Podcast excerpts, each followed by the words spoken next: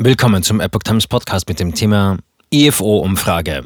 Deutlich weniger Unternehmen sehen sich in Existenz bedroht. Ein Artikel von Epoch Times vom 2. Mai 2022. Trotz des russischen Angriffs auf die Ukraine fürchten deutlich weniger deutsche Firmen um ihr Überleben. Das geht aus einer Umfrage des Münchner IFO-Instituts hervor, die am Montag veröffentlicht wurde. Demnach sehen aktuell noch 7,1 Prozent der Unternehmen ihre Existenz bedroht.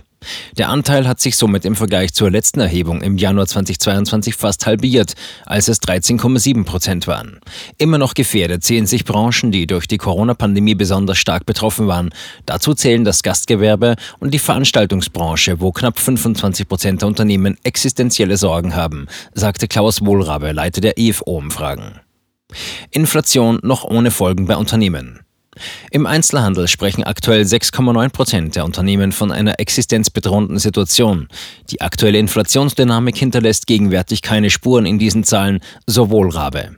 Im Dienstleistungssektor beträgt der Anteil 6,9 Prozent nach 15,1 Prozent im Januar. Praktisch keine Existenzsorgen haben Unternehmen in der IT-Branche oder der Wohnungswirtschaft. In der Industrie fürchten lediglich 4,9 Prozent der Firmen um ihr Fortbestehen. Schwierig ist die Situation für viele Unternehmen aus der Textilbranche und unter den Druckern. Die durch den Krieg in der Ukraine verursachte hohe Unsicherheit hat keine erhöhte Existenzangst in den Schlüsselbranchen ausgelöst, so Wohlrabe.